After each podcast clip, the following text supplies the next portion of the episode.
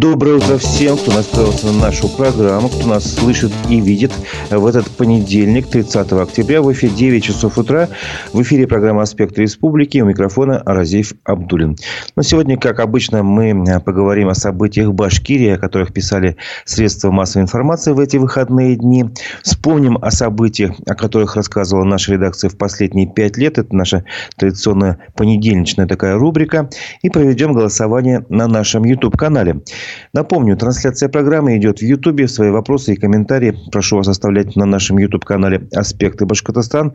Не забывайте ставить лайки. Это поддержит работу нашей редакции. Итак, давайте начнем обзор прессы. Э, умер координатор национального освободительного движения в Башкирии Марк Сагадатов. Об этом сообщает наша редакция со ссылкой на депутата Госдумы и основателя движения НОТ Евгения Федорова. Э, он сообщил, что погиб Марк Сагадатов, журналист, художник, оратор, активист национального освободительного движения, главный редактор газеты «За суверенитет России». Вот. И Федоров напомнил, что Марк Сагадатов участвовал в пресс-конференции э, Владимира Путина 23 декабря 2000 2016 года. А, я специально нашел отрезок, э, ну, фрагмент из этого э, из этой пресс-конференции, посмотреть, что спрашивал Марк Сагадатов Владимира Путина тогда, э, почти 7 лет назад, получается. И он спросил о импортозамещения в области консалтинга. Долгая была подводка, где упоминались слова «холодная война», «информационная война» и так далее Западом. И, и вот все свелось к, к импортозамещению в сфере консалтинга.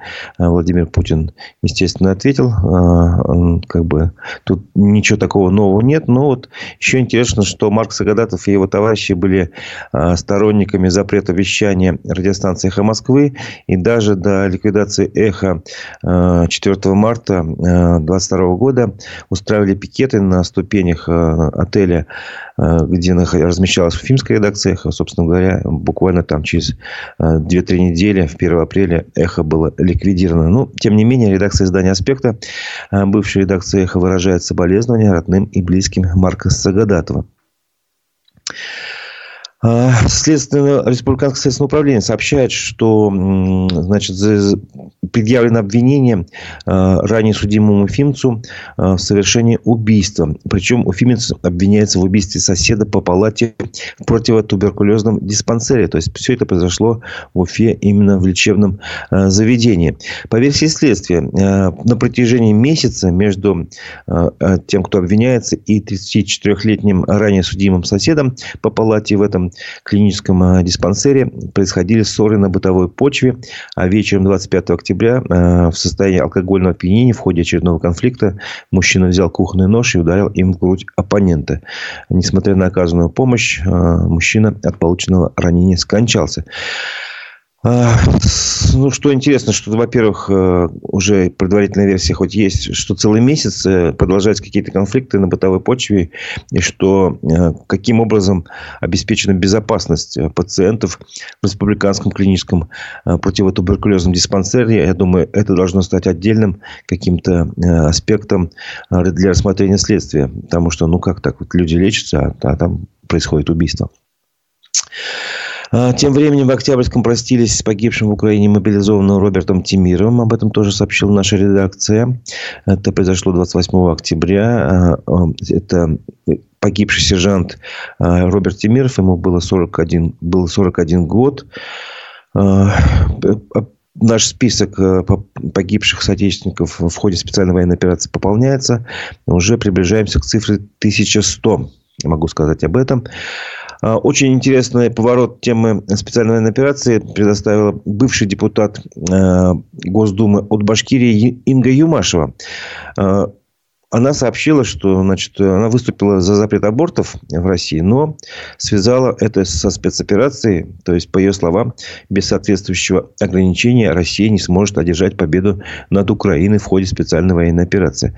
А, она заявила об этом 27 октября во время круглого стола в Госдуме по вопросам прерывания абортов.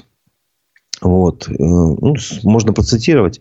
Победа над фашизмом в специальной военной операции невозможна без победы над фашизмом внутри. Аборта по желанию – это убийство невиновного человека по причине неудобства, несостоятельности, нездоровья, несвоевременности. Мы должны с вами назвать зло злом и сделать все, чтобы его стало меньше. Вот такая логика о Инге Юмашевой, которая была депутатом Думы э, от Башкирии седьмого созыва. Э, она сейчас является председателем региональной общественной организации «Землячество Башкортостана» и руководителем Союза православных женщин в Башкирии. Вот. В общем, известно, что она также выступает против законопроекта о противодействии домашнему насилию, аргументируя тем, что семью в законопроекте почему-то приравняли к источнику насилия, что совершенно неприемлемо по ее мнению, потому что семья – это основа государства. И, так сказать, нельзя нарушать и э, традиционно семейные ценности. Ну, вот это как бы такой клубок тем, но тем не менее из всего, из всего этого я хотел бы э, сформулировать вопрос для нашего голосования на канале в Ютубе. Э, как вы думаете, вот вы поддерживаете логику Инги Ямашевой? Вы видите связь между победой специальной военной операции и запретом абортов? Да, если вы считаете, что логика в этих словах, в рассуждениях Инги Ямашевой есть, каким-то образом нет, если вы а, этого не видите, не поддержите никакой связи между победой специальной военной операции и запретом абортов не существует. Итак, на нашем канале в Ютубе «Аспекты Башкортостан» а, мы запускаем голосование. Вопрос достаточно простой, может кажется даже банальным, но хочется узнать все-таки ваше мнение. Голосуйте, не забывайте ставить лайки. Продолжим обзор прессы. Сенатор от Башкирии предложил упростить восстановление родительских прав. Речь идет о Лиле Гумеровой. Об этом сообщает РБК УФА. Лилия Гумерова вместе с двумя другими сенаторами э, Римой Галушиной и Людмилой Скаковской внесли в Государственную Думу законопроект о предоставлении бесплатной юридической помощи гражданам, лишенным родительских прав, но желающим восстановить их. Собственно говоря, по мнению автора документа, это позволит э, исправившимся родителям активнее возвращать отнятых у них, отнятых у них детей. Э, по словам авторов законопроекта, в общем, есть такие семьи, есть родители, которых лишили прав сначала, а потом, которые потом исправились, изменили свой образ жизни в лучшую сторону, и они хотят вернуть детей, но им это может затрудниться, если, допустим, они э, не имеют каких-то э, специфических юридических знаний, им нужна такая бесплатная юридическая помощь. Изданию УФА-1 напомнило э, историю танцовщика Рудольфа Нуреева, Статья такая у них появилась в субботу. Перепрыгнул даже КГБ. Вспоминаем карьеру великого Нуреева, которого снова захотели отменить коммунисты. Ну, очень, э, я считаю, своевременная публикация, потому что когда э, вот в четверг сколыхнула информационную повестку новость о том, что э, руководство КПРФ Башкирии э, на, на такой текст заявления публиковало, чтобы э, рассмотреть в Госсобрании Башкирии, э, ну, как бы об отмене отмене э, Рудольфа Нуреева фактически. Э, там речь шла о том, что э, много слишком почестей ему достается, названные в его честь улица, там и училище хореографическое, и трупа балетная в театре, оперы и балеты. Ну, в общем, такие. А, типа он этого не заслуживает, поскольку он был осужден за госизмену, и ну, еще обвинили его в причастии, значит, к ЛГБТ-сообществу. Вот. И якобы поэтому парламент Башкирии должен был принять заявление, а, которое осуждало все это, видимо, отменило а, все заслуги Рудольфа Нуриева. Так вот, Уфа-1 напомнила э, биографию а, нашего земляка, нашего соотечественника великого. Напомнила, что он родился не в Уфе. Родился он, как интересно, в поезде недалеко от Иркутска. То есть, буквально так вот произошло. Но вырос в куда его семья была эвакуирована в 1941 году, когда ему было три года буквально. Вот. Э, что здесь интересно, э, издание напоминает, собственно, всего, всего э, карьерный рост. Я не буду это, об этом говорить, но вот момент, в который как бы привел к его осуждению госизмене, я думаю, это стоит вот отдельно об этом поговорить. Это интересный фрагмент, о котором наверняка все-таки наши современники, ну, не помнят, не знают, может быть, ну, не все изучают же биографии известных даже артистов, музык, исполнительных балетных. Вот. Это случилось в далеком 61 году, э, когда э, Рудольф Нуриев уже был Э, солистом театра Мариинского. Тогда он назывался Театр оперы балета имени Кирова. Кировским балетом мы называли. В общем, Кировский балет отправился на гастроли в Париж. Нуреев там завоевывал любовь французской публики.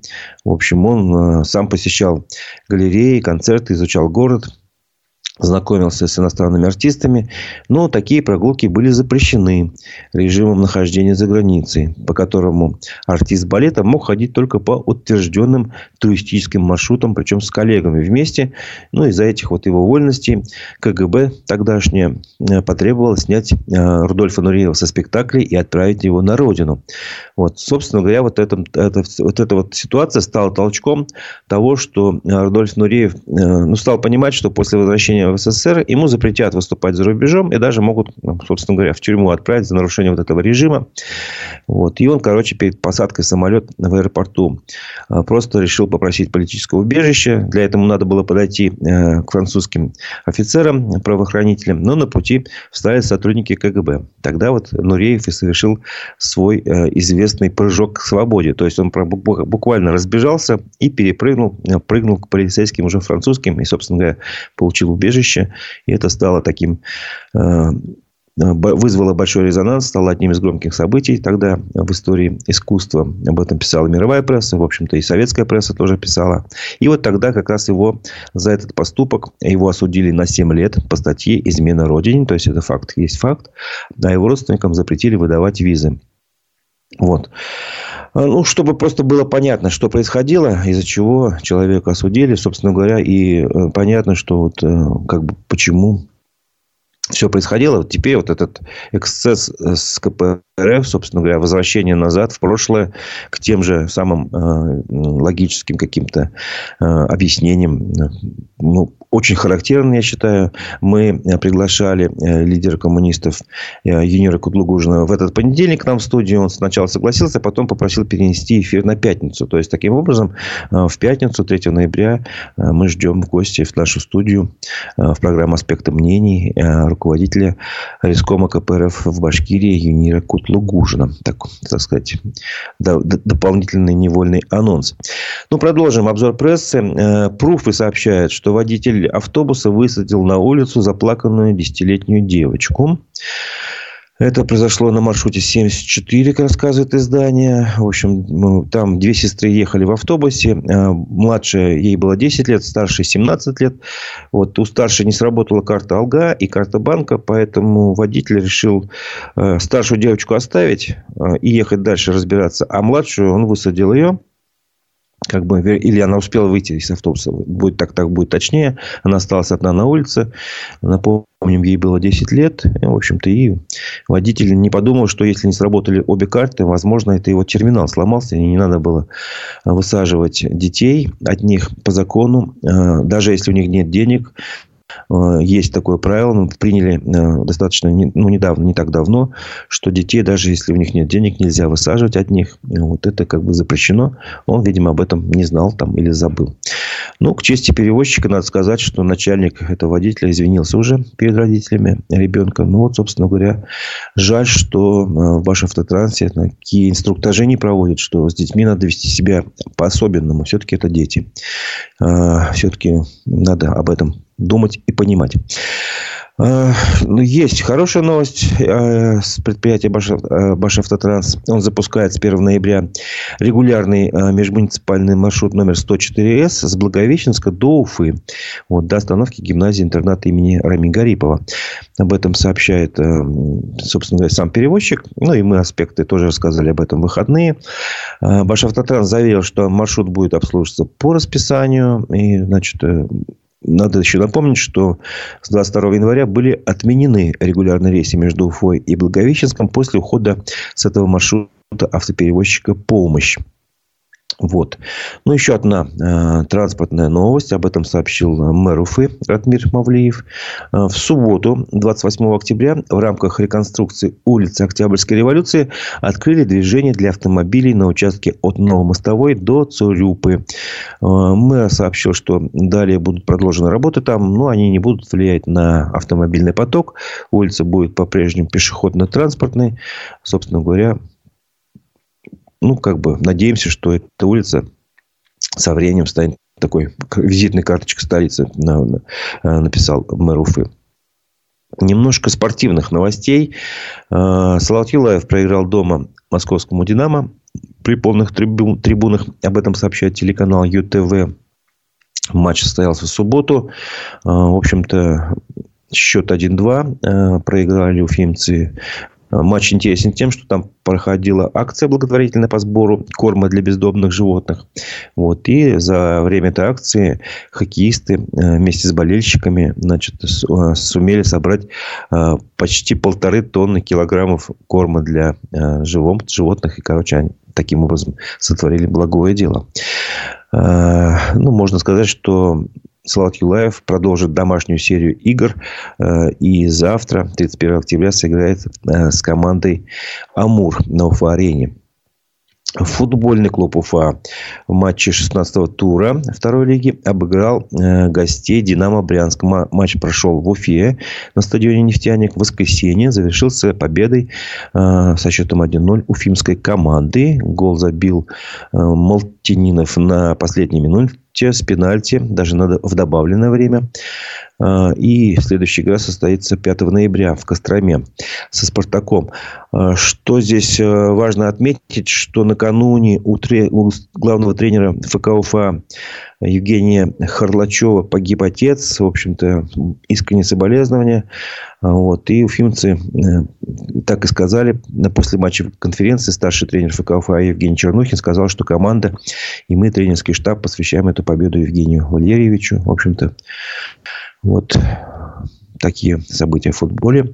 Но это еще не все. Э, вчера в Уфе, ой, прошу прощения, в Туймазах прошел финальный матч э, чемпионата Башкирии по футболу, где были разыграны золотые и серебряные медали. Вот такой был финал. В финале встречались команды «Спартак» Туймазы и э, «Старт» Жукова, Уфимский район. Уфимцы проиграли. «Спартак» забил, выиграл со счетом 3-0. Все голы на счету Александра Дмитрюка. Один из них тоже он забил с пенальти. А, ну, и еще одна такая спортивная новость. Она интересна тем, что это все-таки а, в Уфе прошел первый командный шахматный любительский турнир памяти Михаила Таля. Турнир был а, интересен тем, что на него приехала дочь Михаила Таля, Жанна Таль. В общем, она поговорила с участниками этого чемпионата. Там было всего 12 команд по 5 человек, то есть ну, 60, считайте, участников. И ну, рассказала немножко об отце он очень любил детей, сказала она, что он очень такой был достаточно скромный. Э, и до школы она даже не знала, что, собственно ее отец всемирно известный, всемирный, ну, и в Советском Союзе знаменитый человек. Только в школе она об этом узнала. Вот такие детали рассказала. Жанна Таль, э, ну, можно сказать о результатах турнира. Победила команда Уфа. На втором месте шахматные ветераны. На третьем команда Уфимского исследовательского центра Российской Академии Наук. Но вот ученые на третьем месте. Э, интересная такая э, новость. Небольшой анонс э, в завершение обзора прессы. Телеграм-канал Центра местной активности сообщает, что проект «Тепло 2.0» продолжает свою работу и приглашает всех желающих на образовательные семинары. Ну, собственно говоря, на этих семинарах изучается система работы ЖКХ, э, как, э, что в квитанциях написано. Ну, то есть, такая практическая интересная информация, множество других вопросов. Э, тема ближайшей встречи, вот она состоится во вторник, завтра. Система удаленного снятия показаний теплосчетчика Элдис. Ну, кто хочет разбираться, как формируются ваши квитанции, каким образом вы платите за тепло и как не переплачивать, собственно говоря, могут прийти, сначала надо зарегистрироваться. Ну, найдите телеграм-канал Центра местной активности, там все написано. Э, завтра в 4 часа э, на проспекте Октября 74 состоится вот такая встреча. Считаю, полезная.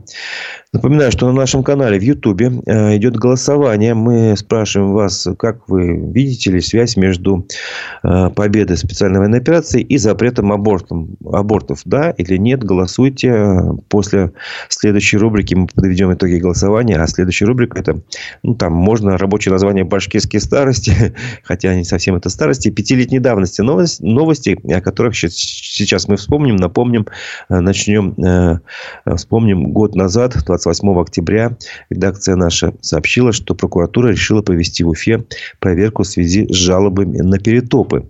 Ну, то есть, и эта новость говорит о том, что год назад была актуальна тема как раз отношений жителей горожан с, с ресурсоснабжающими организациями, в прокуратуре обратили внимание на публикацию издания УФА-1 о перетопах, в которой уфимцы жаловались правительству Башкирии, что температура воздуха в квартирах доходит до 40 градусов. Это было в октябре. Напоминаю, год назад по словам жителей, не спасали даже открытые окна. А, местный житель Рушан Ганеев обращался не раз с этой проблемой в ЖЭО, но реакции никакой не последовало. А, в компании Башир ТС жару в домах объясняли нормами, что это, так сказать, э, вот по нормам. Горячая вода в кранах должна быть не менее 60 градусов Цельсия. Вот. И, так сказать, мол, ничего поделать не можем. А, ну, решили разбираться с этим уже в правоохранительных органах. Э, ну, собственно говоря, это говорит о том, что актуальность э, темы отношений э, в сфере ЖКХ и, ну, чтобы все это было прозрачно, эта тема до сих пор актуальна. А, два года назад, 29 октября, мы сообщили, что в отношении главы одного из сельсоветов Башкирии возбудили уголовное дело о служебном подлоге за действие десятилетней давности. Но ну, речь шла о том, что еще в 2011 году бывший глава Казангуловского сельсовета незаконно передал своему родственнику участок земли площадью более 20 соток. Он ну, подделал выписку в хозяйственной книге, вписал туда ложные сведения. И, собственно говоря, так ну, его родственник получил землю, там создал личное подсобное хозяйство и зарегистрировал право на собственность в местном отделении Росреестра. Вот. И тут в этой новости еще важно то, что по данным Генпрокуратуры тогда, два года назад, Башкирия занимала одну из лидирующих позиций среди регионов России по количеству выявленных случаев мелкой коррупции. Ну и большая часть дел таких коррупционных занимали как раз махинации с землей или другим государственным имуществом. 30 октября в этот день, а, три года назад, а, мы сообщали, что в Башкирии суд оштрафовал экозащитника Фарита Рахматулова за два несогласованных мероприятия за отставку Азамата Абдрахманова. А напомним, тогда народные сходы проходили в Ишимбае еженедельно по субботам. И протестующие требовали отставки главы Ишимбайского района Азамата Абдрахманова, которого заметили в координировании групп неизвестных молодых людей, э, которые разрушили палаточный лагерь экозащитников на Кульшихане Куштау в середине августа. Вот. И на этих сходах выступал в том числе как раз активист Фарид Рахматуллин э, за что его, собственно говоря, и наказали, составили соответствующие протоколы, а, штрафовали на 40 тысяч. А, ну, и надо добавить, что Азамат Абдрахманов а, не только не ушел в отставку, а получил еще повышение, перешел на работу в Белый дом местный башкирский, то есть работал в администрации главы Башкирии. И в итоге недавно мы говорили о том, что Владимир Путин наградил его государственной наградой, орденом дружбы, если не ошибаюсь. Вот к другим новостям 30 октября 2019 года, 4 года назад, мы сообщали, что активисты движения «Башкорт» продолжают выходить на пикеты в защиту Куштау. Тогда «Башкорт» не была еще экстремистской организацией, а сейчас, напомню, она а, уже признана судом экстремистской, запрещена и ликвидирована. Вот тогда они, в общем-то, опубликовали фото, на котором активист на фоне здания правительства Башкирии держал плакат с надписью «Не дадим положить Куштау в карман олигархам». Вот. И это движение э, с середины октября заявило о начале протестных акций, направленных на защиту Шихана от разработки. Э, Все это было вызвано тем, что стало известно о существовании лицензии на разведку и добычу полезных ископаемых на месторождении Куштау сроком на 20 лет, которая была выдана а, сырьевой компании. Вот. Ну, собственно говоря, вот это как бы новость тоже говорящая. А, те, кто защищал Куштау, признаны экстремистами. А, собственно говоря, Куштау, тем не менее, по решению президента России Владимира Путина отдавать разработку не стали. А акции компании Э, БСК перешли обратно в собственность государства. Часть из них э, досталась, ну, как бы правительству Башкирии. И теперь БСК э, вроде как считается под контролем государства, но хотя тоже передано теперь в доверительное управление другой частной компании. А, сейчас название могу, могу перепутать, но что-то связано с русской химией, что-то в таком духе. Ну, суть, суть-то не в этом. Суть в том, что вот мы отслеживаем, каким образом э, новости тех лет продолжаются развиваться уже в событиях сегодняшнего дня. Пять лет назад, 30 октября, э, наша редакция сообщила, что Ростислав Мурзагулов назначен председателем Совета директоров акционерного общества «Баш-Информ». Э, надо сказать, что сегодня Ростислав Мурзагулов э, внесен в список иноагентов, признан иноагентом. А тогда, в пять лет назад, он был назначен председателем Совета директоров акционерного общества «Башинформ». Собственно говоря, как он тогда объяснял, что это общество акционерное Башинформ будет координировать работу телеканала БСТ, телекомпания Башкортостан, газет, входящих в состав издательского дома Республика Башкортостан, а также киностудия Башкортостана и ряда других предприятий связи и коммуникации. И, собственно говоря, это э, сама вся вот эта э, реформа, скажем так, реорганизация была задумана как способ коммуникации между властью и жителями республики. Об этом э, сам Ростислав Мурсагулов рассказал тогда Эху. Собственно, объяснял, что надо, чтобы люди, 4 миллиона человек, могли иметь возможность э, общаться с властью э, на, на всех коммуникативных площадках. Чтобы могли сообщить, что происходит, что плохо, что не так. А уже власть, получив эти сигналы любыми способами, могли бы начать реагировать на это сразу же. Э, вот. И он рассказал, что должны быть установлены жесткие сроки такой реакции. В общем, Суть в том, что в итоге э, все, что он говорил, э, в принципе, воплотилось в системе инцидент менеджмент э, в создании Центра управления республикой. Э, то есть, действительно, сейчас власть имеет э, очень много информации о том, о чем думает, что тревожит общество, людей, э, следит за сообщениями в социальных сетях. Э, и, как бы, если этих сообщений много, э, появляется такое понятие, как инцидент, то есть, это э, такое событие, проблема, на которую нужно реагировать. Э, проблема, правда, в том, что э, реагировать же тоже можно по-разному. Можно сказать, что да, тут у вас ямы на дорогах вас волнуют, но у нас денег нету. Все, вот это, в принципе, считается реакцией. Да. Человеку ответили на его обращение. Но проблему-то не решили. Вот. И вот в этом плане, мне кажется, нужно работать гораздо более эффективно, более, ну, креативно, что ли, надо думать над тем, как устранять проблемы, а не отписываться от тех, кто написал обращение э, с, с какими-то жалобами на какие-то проблемы.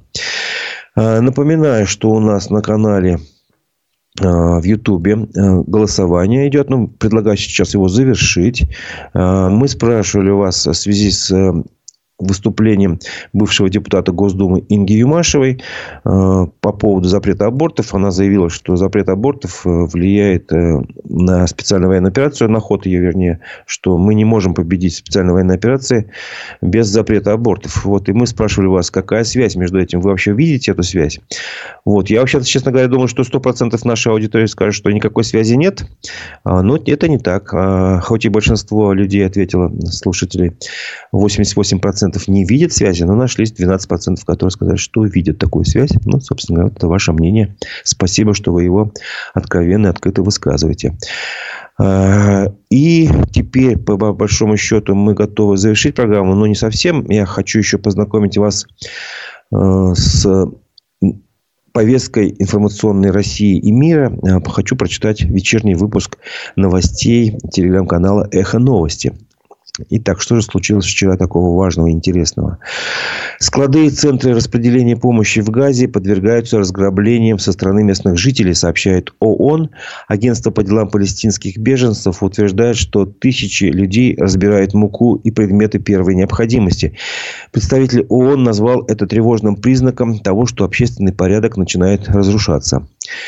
Израильский премьер раскритиковал спецслужбы страны в соцсетях, но потом извинился и удалил публикацию. Накануне Беньямин Нетаньяху написал, что разведка была не готова к нападению Хамас. Позже он сказал, что был неправ и всецело поддерживает силовые структуры. При обстреле Херсонской области повреждены более 20 домов, школы и магазины. Пять человек пострадали, сообщает украинское МВД. По данным ведомства, за последние сутки российские военные наносили удары в трех районах Херсонщины.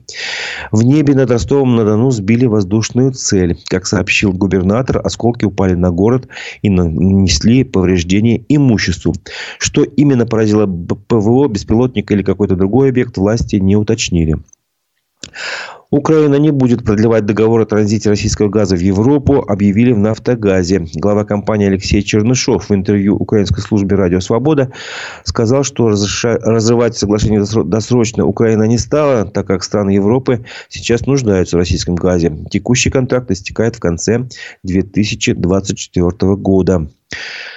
В Нальчике на территории строящегося еврейского центра произошел пожар. Источник РИА Новости в правоохранительных органах рассказал, что неизвестные подожгли покрышки и оставили на стене надпись экстремистского характера. По данным телеграм-каналов, там написали «Смерть евреям». Число погибших при взрыве на шахте в Казахстане выросло до 42. Еще 4 человека числятся пропавшими без вести. Передает местный МЧС. Авария произошла э, в субботу. Предварительной причиной стал взрыв газометана. В стране был объявлен траур на воскресенье. Ну, надо добавить уже в, по, вне выпуска новостей на том же телеграм-канале «Эхо новости» сообщается, что в Дагестане э, вчера сотни людей вечером, получается, собрались у аэропорта Махачкале, где приземлился самолет из Тель-Авива. И протестующие, вот эта масса людей, решили проверять паспорта у пассажиров, э, которые прилетели этим рейсом, э, которых ну, в поисках граждан Израиля накануне как раз в республике прошла антисемитская акция, о которой мы как раз рассказывали. Толпа прорвалась в здание аэропорта и на взлетно-посадочную полосу, но, в принципе, потом ситуацию, естественно, стабилизировали, э, прекратили. Ну, там на время был закрыт, э, закрыт посадка в этот аэропорт. Вот это были все новости на сегодня. Напомню также, что в 11 часов мы ждем вас на нашей площадке в Ютубе «Аспекты Башкортостан». Будет программа «Аспекты мнений» в 11.00 э, мы пригласили экономиста Всеволода Спивака, чтобы обсудить последние экономические события. Э, на этом наша программа завершена. У микрофона был Разиф Абдулин. Всего доброго. До новых встреч в эфире.